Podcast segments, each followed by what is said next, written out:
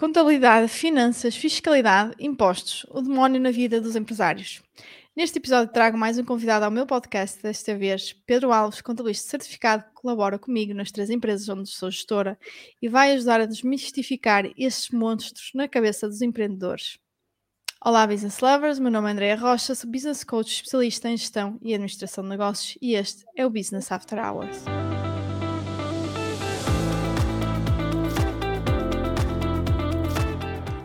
Olá, muito bom dia, ou boa tarde, ou boa noite, dependendo de quando estiverem a ouvir o podcast. Uh, este está a ser gravado de manhã, para nós, um domingo de manhã.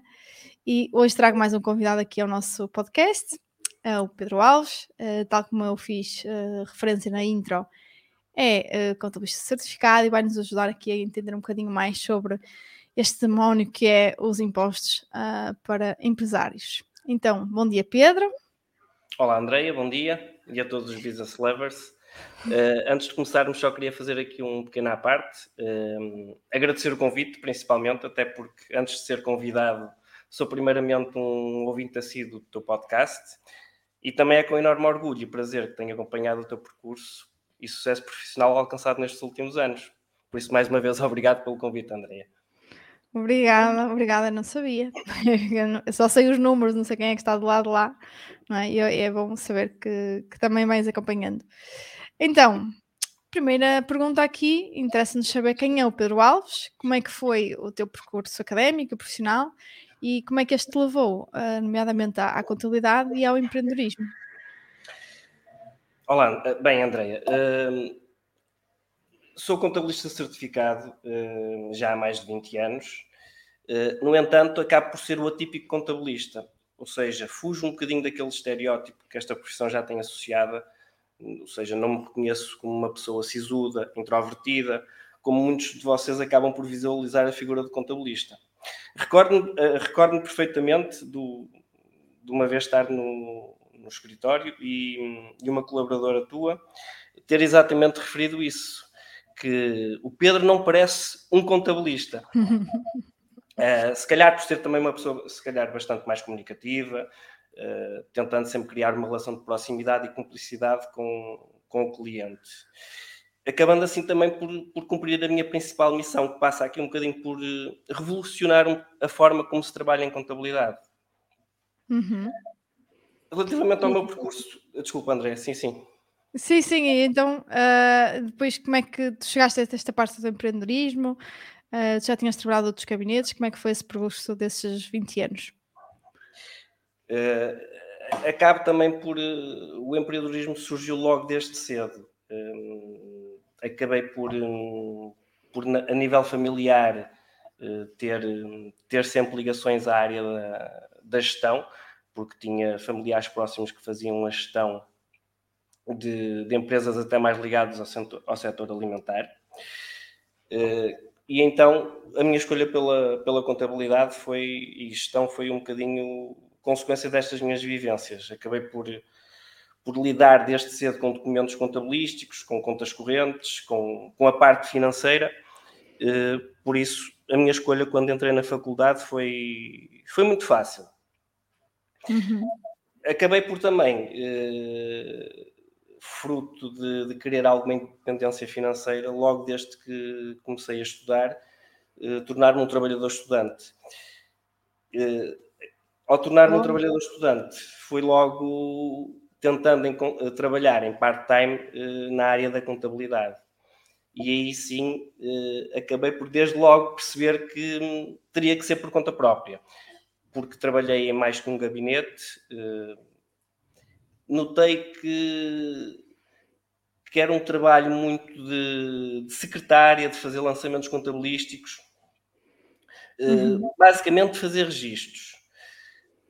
E então uh, acabei por perceber que não havia grande ligação com o cliente, com o empresário. Uh, ele próprio não, não demonstrava querer esta proximidade. O contabilista acabava por um bocadinho ser ser a pessoa que recolhia documentos, lançava documentos, emitia guias de pagamento e depois uh, acabava por ficar por aí.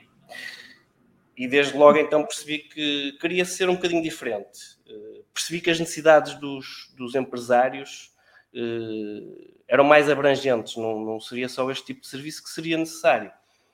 E então, mal acabei de estudar, corri os riscos inerentes a, a, trabalhar por conta própria, mas, mas tentei logo fazer esta, esta mudança de paradigma, ou seja, mudar aqui um bocadinho, lancei-me por conta própria e pronto, e acho que, que até hoje tenho conseguido dar cumprimento à minha missão, mas mais do que isso, acabo por ser muito feliz no desempenho da minha profissão, apesar de se associar a contabilidade a uma profissão muito... Uh, Chata, né? Chata, sim, eh, é, é, mesmo, é mesmo essa palavra, mas eu acho que não. Uh, eu dou aqui uma volta um bocadinho por cima disso e, e pronto, e acho que depois os clientes também acabam por notar um bocadinho isso. Sim, sim. Engraçado, por acaso não, não fazia ideia uh, deste início, não é? Foi mesmo logo no início. Uh... Foi, foi, foi um, foi, foi, foi o arriscar, foi o arriscar. Mas também é, é, é como eu disse anteriormente, uh, achava que o mercado estava completamente uhum. saturado do tipo de serviço. Ainda hoje, ainda hoje em dia se vê muitos gabinetes uh, em que a forma de trabalhar acaba por ser ainda muito, muito como antigamente, ou seja, era o cliente entrega os documentos, o contabilista ou, ou o técnico faz o, os processamentos, faz os lançamentos, mas depois acaba por ficar muito por aí. Talvez um uhum. bocado por a mentalidade empresarial hoje em dia, ainda não, não ser bem como, como, como gostaríamos que fosse.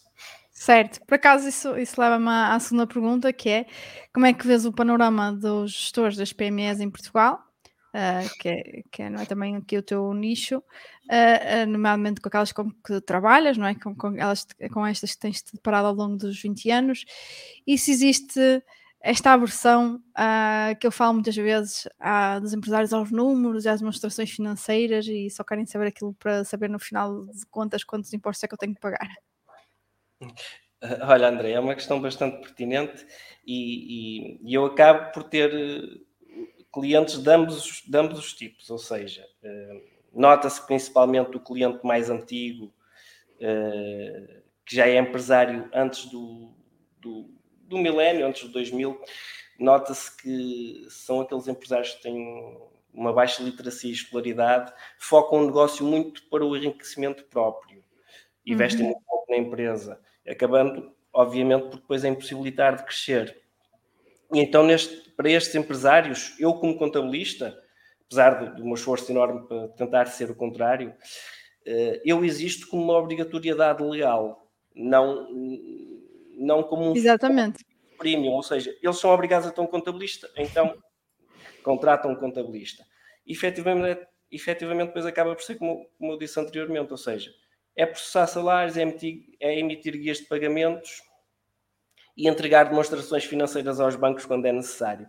Porque, porque depois este tipo de empresário, o contabilista não, não tem qualquer intervenção na gestão, nem de perto nem de longe.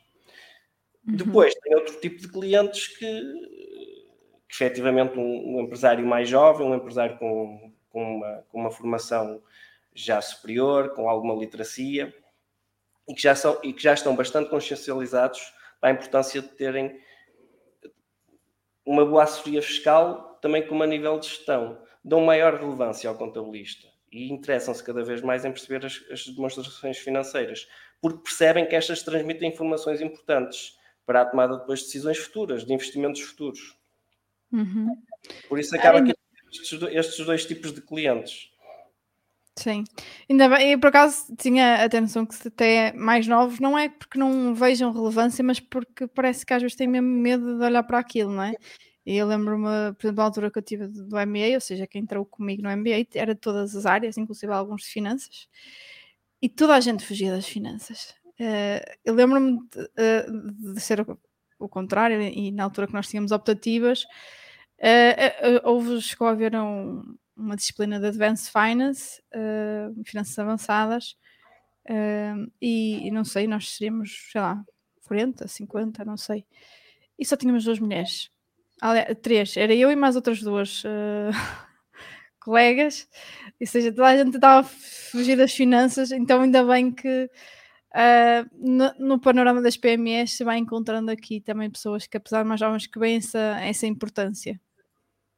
Sim, sim, sem dúvida. Acho que é, hum, acho que principalmente esta, esta nova geração de empresários começa, começa a ter outra consciência da, da, da parte fiscal e da, da, importância do contabilista, até porque é, é tal coisa, já não pensam naquele enriquecimento rápido próprio, ou seja, o objetivo da empresa não é retirar dinheiro para, para a aquisição de, de veículos automóveis, de, de casas, uhum. utilizar o próprio dinheiro da empresa a nível particular para férias, restaurantes, acaba por haver aqui uma consciência diferente. E ainda bem, uhum. é sinal que efetivamente hum, o futuro das empresas será bastante melhor do que, do que foi até há alguns anos atrás. Sim.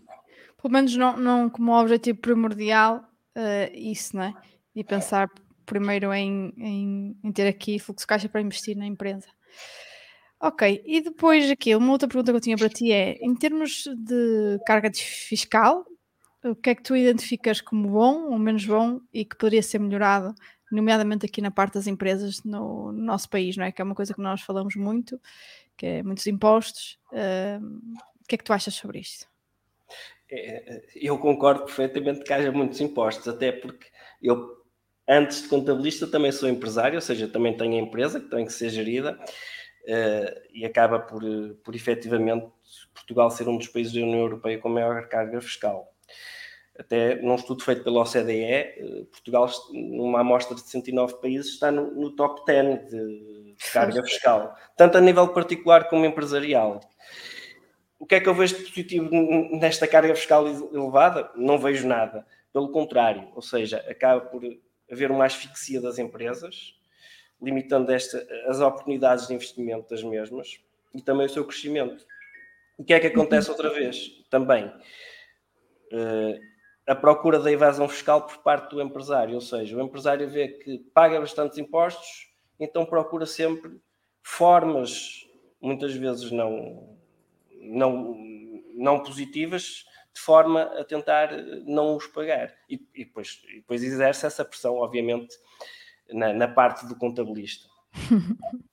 Agora, isto acho que poderíamos melhorar bastante isto. Uh, o Estado, o Estado português uh, poderia criar incentivos de forma a que as empresas invistam, contratem uh, e em face disso consigam obter alguma poupança fiscal. Exatamente. E estes apoios muitas vezes até existem, Andreia. Mas o que é que acontece?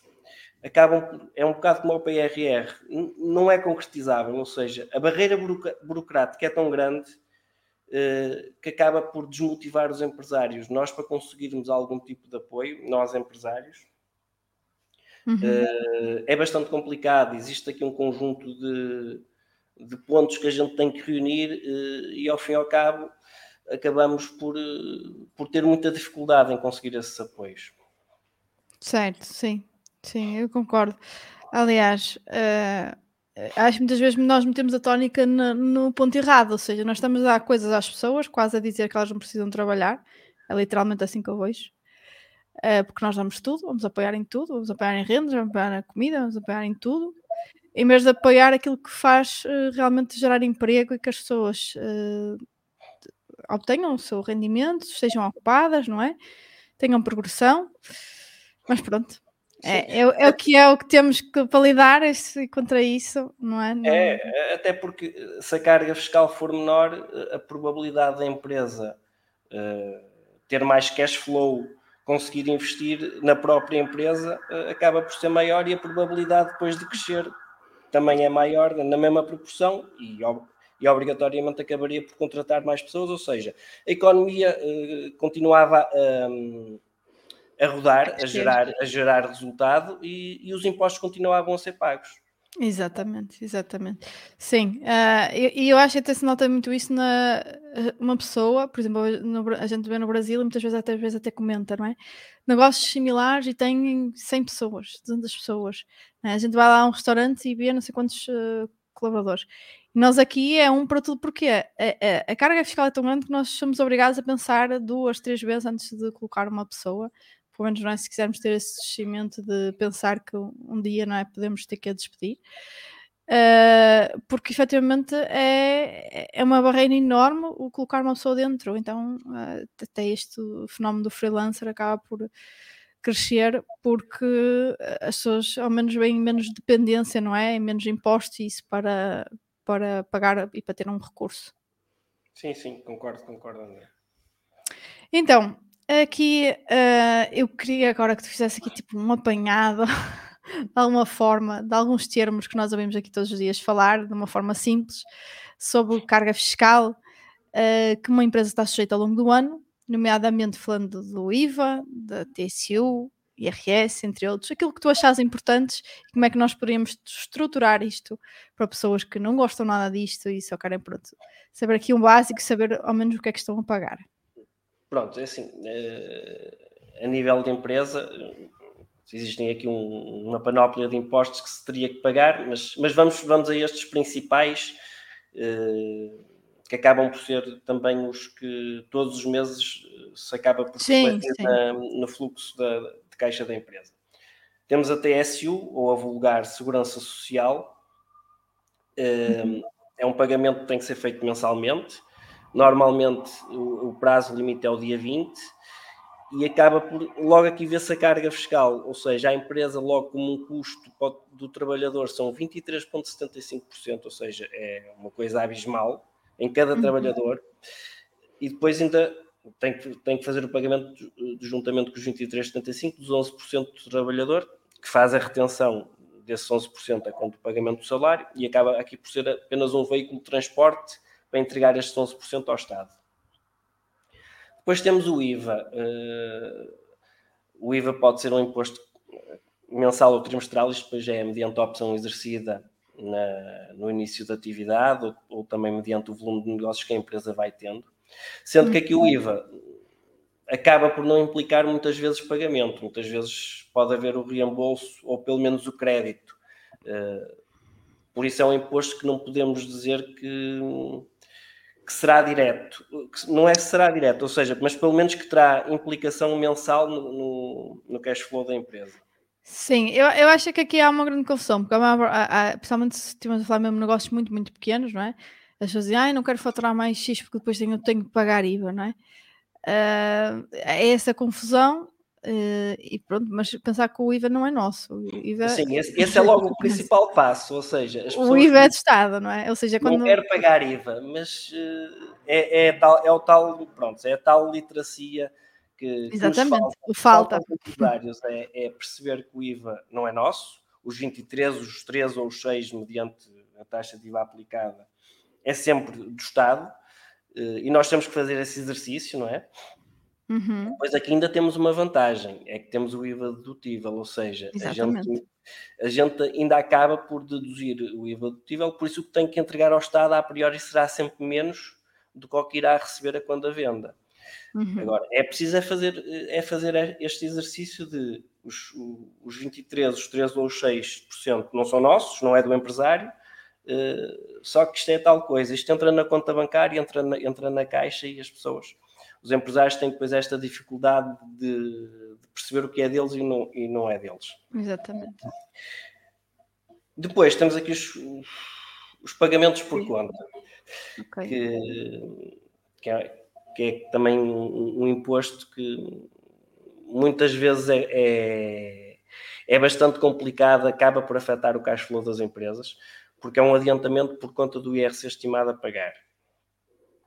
Mas imaginemos, Andreia, hum, nós temos uma empresa que gerou lucro, um lucro bastante elevado no ano anterior, e o que é que acontece? Durante agora o, o ano 2023 tem que fazer três pagamentos por conta mediante eh, a coleta do ano anterior, normalmente corresponde a 80% do, do valor da coleta, porque o Estado estima que no, neste ano 2023 a empresa terá um lucro mais ou menos equivalente. O que é que pode acontecer? O mercado é muito volátil, a empresa pode até nem ter lucro e ter um prejuízo, uhum. e automaticamente está aqui a ter uh, um, um, um, desgaste financeiro com estes três pagamentos por conta, porque, porque acabam por corresponder a 80% Sim. do valor do ano anterior. Ou pode até ter lucro, mas não, isso não se ter materializado em fluxo de caixa, não é? Porque exatamente, existe, exatamente. Existe muito esse problema. Esse, esse é outro problema. Eh, depois, no final, no, não é no final do ano, mas, mas no, normalmente em maio do ano seguinte temos o, o IRC, uhum. que é mais, que é mais outro, outra, outra carga fiscal grande, porque acaba por ser uma taxa normalmente de 21%, depois temos aqui uh, entre os 25 mil a 50 mil, agora eles, eles para 2023 puseram o limite de 50 mil euros de coleta e então aí até aos 50 mil euros só, são, só é tributado 17% e de 50 okay. mil euros para cima será aos 21%. Mas Sim. mesmo assim, acho que é um, um, um valor de, de, imposto sobre os lucros eh, bastante elevado, que é tal coisa. Mais uma vez, os empresários tentam. A, a conversa dos empresários para o contabilista normalmente é sempre a mesma. É o que é que podemos fazer para. Como é que vamos. Não quero pagar IVA, não quero pagar IRC, mas depois temos esta. É difícil depois também fazê-los perceber que se não pagar IVA nem IRC, quer dizer que a empresa está a gerar prejuízo. Exatamente. Porque, nem nem tem atratividade para, para investidores, ou seja, o que for, Exatamente. não é? Para crédito, para o que seja. É. Uh, por isso é que acho que é preciso os empresários consciencializarem-se que o, o, pagar impostos não quer dizer que seja uma coisa negativa. É um bem necessário, não é? É um bem, exatamente, é um bem necessário. Eh, até porque nos países nórdicos, normalmente as pessoas pagar impostos não é uma obrigação, é um dever e as pessoas até o fazem, quer dizer, com tempo. De bom grado. De bom grado, não sei se o fazem, mas pelo menos percebem que é um bem, que é um, que é um mal necessário, entre aspas. Sim, eu acho que sim, no sentido em que eh, é assim, eu acho que, e por acaso tenho aqui um episódio para ser lançado também sobre isso, que eu gravei recentemente, que tem a ver com isso eh, e, eh, e, e com uma forma como, nomeadamente, os dinamarqueses veem isso, porque, por outro lado, eles também têm, e eu acho que nós também temos muito, nós às vezes também menosprezamos isso, se calhar não teremos uh, tanto como, como eles, mas nós temos muitos bens em que nós não pagamos porque alguém os paga por nós. É? Nós vamos ao hospital, se calhar não pagamos nada, como a maior parte dos dinamarqueses, mas também a taxa moderadora que nós pagamos e tudo que nós pagamos é muito pouco relativamente ao custo que nós temos, não é? é e se nós formos comprar com outros países que não têm segurança social nenhuma, não é? Como os Estados Unidos, em que não têm direito a uma licença de maternidade, um, eu para ter o meu filho, se eu for a um hospital público, eu pago zero. Né? E isso não é uma coisa que aconteça um, em outros países e que tem a mesma carga fiscal elevada. É claro que países nórdicos uh, têm mais do que nós, mas acho que isso, lá está, temos evoluído nesse sentido, também de colocar creches gratuitas, pronto. Depois também há, se calhar umas coisas não acompanham as outras, mas isso é outra questão. Mas o que é certo é que esses, esses impostos ajudam que nós tenhamos também muitas, muito boas condições eh, de algumas coisas que nós damos como garantidas, mas que não são assim tão garantidas. Sim, sim, concordo, concordo perfeitamente, principalmente com essa questão da saúde uh, e da educação. Uh, como disseste, nos Estados Unidos uh, a saúde é, é, é, privada, ou seja, podemos, entre aspas, morrer à porta do hospital se não tivermos dinheiro. Certo. A Austrália também. Ou seja, isso faz-me um bocadinho faz-me um bocadinho confusão, apesar de isto depois já fugindo um bocadinho ao tema, mas parece-me que cada vez mais, mesmo, mesmo aqui a, a, nível de Portugal, caminhamos um bocadinho para isso, porque vê-se cada vez mais a privatização certo. da saúde a crescer, e isso é, é perfeitamente um sinal que, que, alguma coisa vai mudar daqui a algum tempo. Mas Sim. pronto, mas isso é outra... É, é outra questão. é outra mas, questão. Mais alguma coisa que queiras aí uh, falar em termos de impostos? Ou esses basicamente são os principais que, os, que nós devemos ter em conta a nível anual, não é? Porque depois há aqueles também impostos quando abres a empresa, há outros até um bocado menores, não é? Aquela taxa de rama, essas coisas. Mas diria que os principais sim, são. Mas estes, mas estes são os principais, sim. Depois, quando, quando, quando eh, na abertura da empresa acaba por não ser bem impostos, acaba por ser os custos associados à, à abertura da mesma, que é os os registros uhum. monetário, a, o, os pedidos do certificado de admissibilidade, eh, e aí temos aí algum, algum custo, não necessariamente um, não é bem algum, não é um custo elevado, mas pronto, será algum custo para, para pagamento desses emolumentos. E depois a questão do capital social, mas que hoje em dia já não se coloca como um custo, como um custo porque a gente com um euro pode, pode, pode abrir uma empresa e E há, uhum. há, uns anos atrás, ainda recentemente, precisávamos de 5 mil euros para, para termos, para conseguirmos abrir uma sociedade. Sim, realmente. É, há muito mais democratização nesse sentido.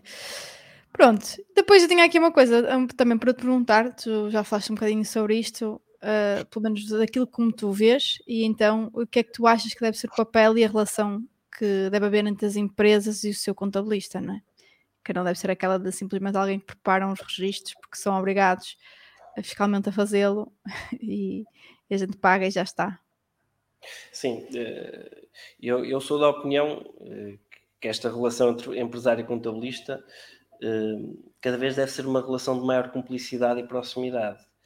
Até porque o empresário, o, o empresário não, desculpa, o contabilista acaba por ter um conhecimento muito abrangente de vários negócios, uma vez que os clientes são, são diversificados em, em diversas áreas de negócios e, e então é importante uh, o, o cliente, o empresário, aproveitar o conhecimento que o contabilista vai tendo relativamente uh, a toda esta panóplia de negócios.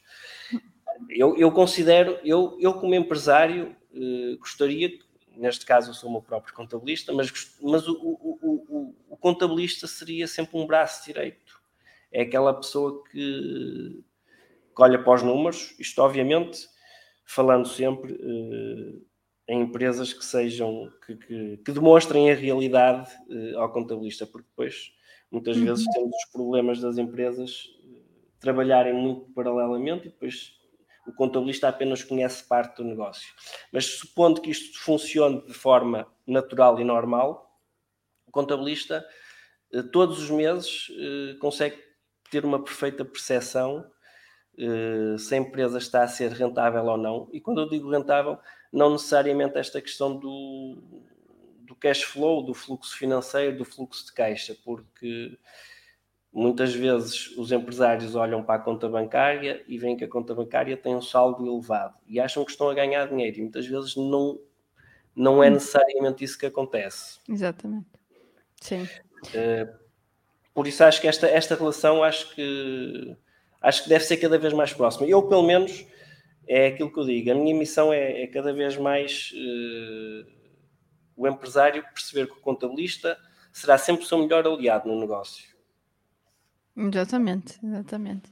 Se não é, se calhar tem que procurar um e se calhar tem que procurar então, sim, claro, sim, isto depois uh, existem muitas formas de trabalhar e, é, é, como, é como tudo, não é? Como todos os serviços. É, é como em todos os profissionais em todas as áreas, exatamente. É, por acaso há uma semana estava a falar com, com um colega meu também, que está agora a iniciar um projeto, e ele estava a dizer assim: Ah, eu, eu, eu, eu tenho que vos avisar da contabilidade, tenho isto. Eu disse: Não, é a minha é ao contrário, eles é que andam-me sempre a deixar a cabeça andar atrás de mim porque falta isto, falta aquela fatura, falta aquilo. Então uh, temos aqui dois, dois paradigmas diferentes, depois cabe-nos a nós escolher as pessoas uh, com quem queremos trabalhar para obter melhores resultados, não é? Exatamente, sim. Pronto, e então eu também uh, coloquei a tua pergunta aqui que era basicamente sobre uh, qual é o problema mais comum que tu vês uh, nas PMEs portuguesas em termos aqui de dinheiro, de tesouraria, de fiscalidade e normalmente como é que é, é ultrapassado ou, ou se às vezes não se ultrapassa e acaba por haver falência, porque também há muitos desses casos, não é? Olha, André, pelo que eu, pela minha experiência que eu vou tendo durante este, estes anos que tenho trabalhado, o, o maior problema da, das PMEs acaba por ser efetivamente o fluxo de caixa, que acaba por estar bastante ligado aqui aos prazos médios de recebimento e pagamento o que é que acontece? Os empresários focam-se muito nas vendas, ou seja, vender, vender, vender é importante, mas depois uhum. existe o problema de, de do, do, do, cash flow, ou seja, de, de, do recebimento. Uh, ou seja, as, as, condições comerciais muitas vezes que se estabelecem nas vendas não são as mais adequadas uh, e então uh, têm dificuldade depois na cobrança. Muitas vezes vendem sem fazer uma análise do próprio cliente, ou seja, o risco que correm acaba por ser grande, e então gera aqui um problema logo de cash flow, porque vendem com prazos de pagamento alargados, muitas vezes sem fazer análise do próprio cliente, eh, correndo o risco do, de, do, dos incobráveis. Uhum. E depois acabam por não, muitas vezes, também não estabelecer condições de pagamento com os fornecedores uh, devidas que lhes permitam equilibrar esta questão. Ou seja, se recebo a 60 dias, não posso estar a pagar a 30, ou ou seja, claro. tem que haver aqui um equilíbrio, ou, ou, ou ser sempre o inverso, ou seja, receber a 30, pagar a 60 para conseguir ter sempre um cash flow. Certo, senão depois, um, um, buraco de tesouraria, não é? Exatamente. E depois, efetivamente, perceber se o negócio é rentável. E acho que muitas vezes essa análise, essa análise não é feita. Ou seja, uh, os empresários acabam muitas vezes por. Uh, se focar na margem operacional e descurar um bocadinho a margem líquida. Uhum. Ou seja, é preciso perceber efetivamente se a margem vai cobrir os gastos e os impostos depois que são gerados. Uhum. É preciso também o empresário analisar se, se, se, o prazo do retorno do investimento é compatível com, com a sua necessidade, ou seja, porque eles podem achar que esse retorno será 5 anos e pode demorar 20, e efetivamente a empresa não ter essa capacidade de espera, não é? Do retorno de investimento. Certo. Uh, e depois existe outro problema, que é a falta, que acho que é até um, um dos maiores, que é a falta de planeamento fiscal. Uh, em que aqui, prontos, a figura também aqui do contabilista assume aqui uma especial relevância. Mas é importante, uh, logo desde o início do ano, fazerem um, não digo um orçamento, mas fazerem um planeamento, perceberem o, a carga fiscal que, que tiveram no ano anterior, projetarem uh, o negócio para o ano seguinte e perceberem depois, em termos de carga fiscal, o que é que vai acontecer. e, depois, para além disso, tentarem fazer aqui eh, uma otimização, uh, ou seja, tentar aproveitar todos estes benefícios fiscais que possam existir e as não sujeições a impostos. Uhum. Acho, acho que estes são, são efetivamente os principais problemas que, que depois, que, tanto a nível fiscal como em termos de tesouraria, que acaba por acontecer nas, nas PMEs. Sim, sim. Acho que às vezes estamos a tentar encontrar os, culp os culpados errados, não é? E, e, as vendas, e há muito foco nas vendas, e é claro, que nada acontece numa empresa até que haja uma venda, né? Mas é, é importante que isso se materialize depois em fluxo caixa, senão não dá. E a questão da rentabilidade, considero mesmo, porque é assim, nós vemos empresas como, por exemplo, a Amazon, não é? Que deu, deu prejuízo durante 15 anos, a questão é quem é que lá estava a meter dinheiro. E se nós temos essa capacidade para meter dinheiro e investir continuamente no negócio, até ao ponto em que ele vai dar uh, esse retorno. Então, uh, será que nos estamos a, a, comparar com o exemplo certo? Não é? E será que nós temos noção até que ponto é que isto pode dar prejuízo, está no baixo lucro e nós conseguimos aguentar para fazer, não é? Uh, ele crescer e depois, sim, uh, se tornar-se rentável? Acho que realmente essas, essas análises são importantes e, e muitas vezes acabam por, por pela, pela falta de, de, literacia financeira, nomeadamente nas empresas, não é? de ser feitas. Eu acho que muitas vezes, Andreia, desculpa lá, é que os empresários, quando criam um negócio ou quando abrem a sua empresa, não fazem um estudo de mercado, não, não acabam por, hum, por não. Hum, por não fazer um plano de negócios, ou seja, vão um bocadinho uh, ao sabor do vento e depois acaba, é tal coisa, acabam por não perceber se o seu investimento vai demorar X ou Y, se tem essa capacidade de espera, Exatamente. Se efetivamente o produto tem uma margem eh, que, que eles consigam suportar e, e se a estrutura de custos da própria empresa está adaptada uh, às receitas que tem, porque muitas vezes a empresa tem receitas, mas a estrutura de custos é demasiado pesada e provoca aqui logo um desequilíbrio. Certo. É importante fazer depois todo este tipo de análises.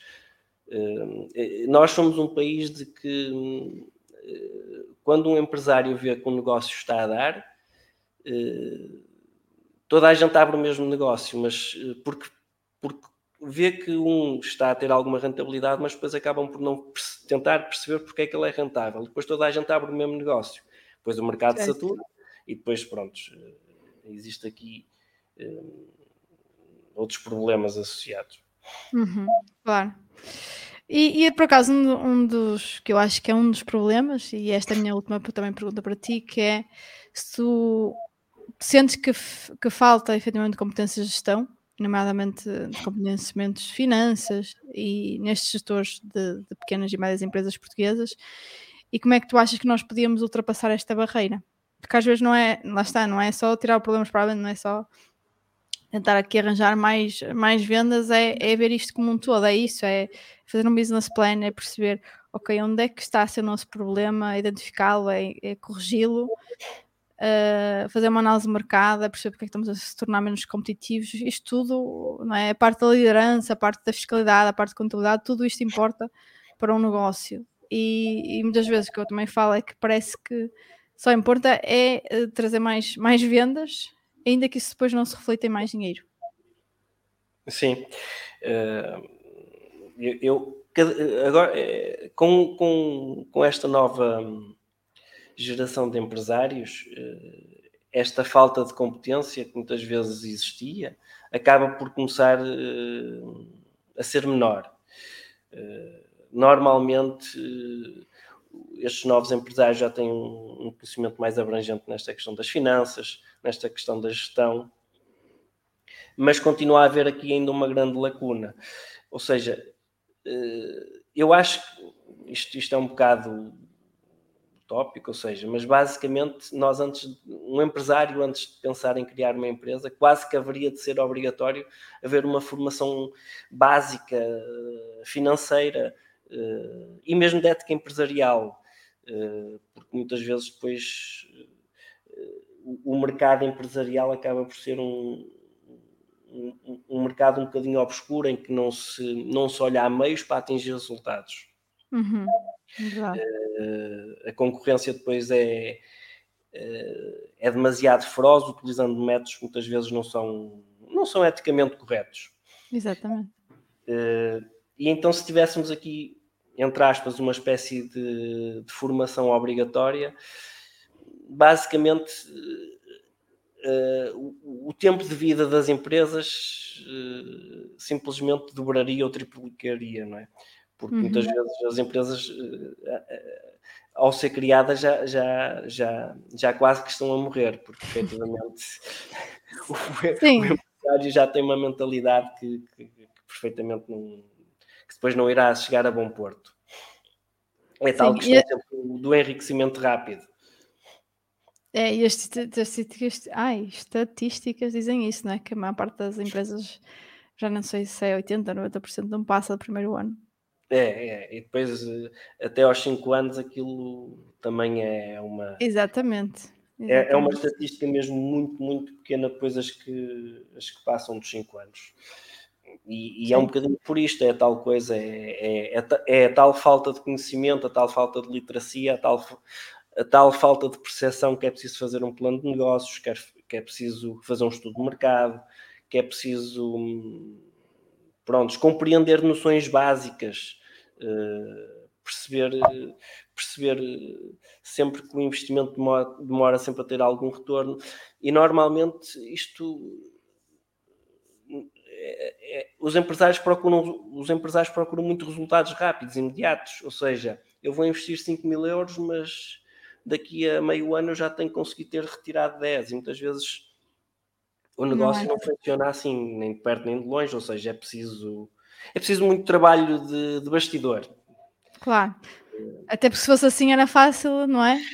Sim, era. Toda a gente era empresário e, e toda a gente era bem sucedido, eh, mas não. Ou seja, por isso é que efetivamente no primeiro ano muitas empresas acabam logo por entre aspas, morrer e ao fim de 5 anos, efetivamente, é uma porcentagem muito diminuta das empresas que ainda duram. Exatamente, sim.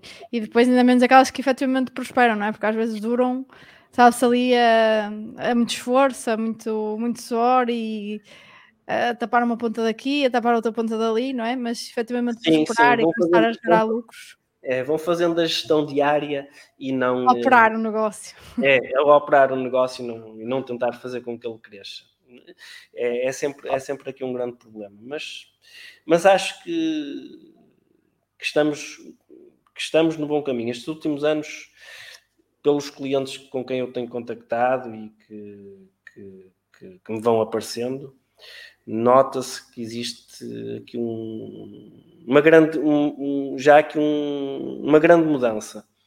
Uhum. E acho que isso no futuro vai ser, vai ser bastante positivo.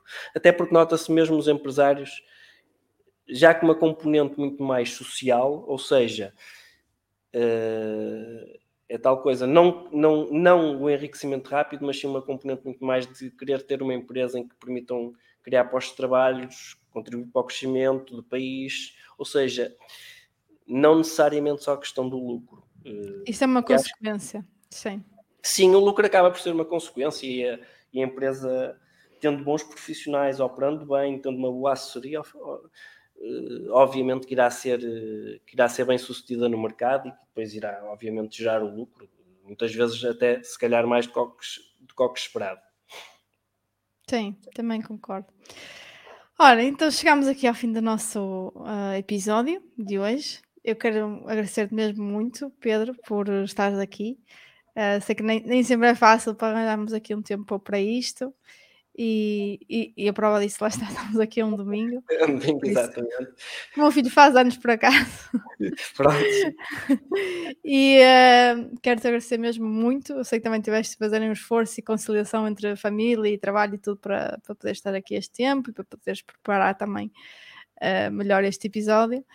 Uh, e já agora, Pedro, como é que as pessoas te podem encontrar se, se quiserem falar contigo, tirar alguma dúvida?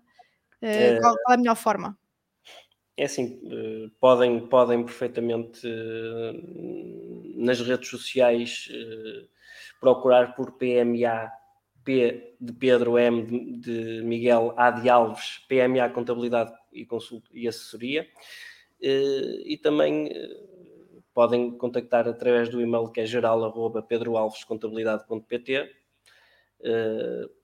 e depois qualquer, qualquer, qualquer outra forma de contacto, podem contactar a ti, que tu também obviamente que farás chegar depois a pessoa aqui. Claro aqui que no... sim. Claro que sim.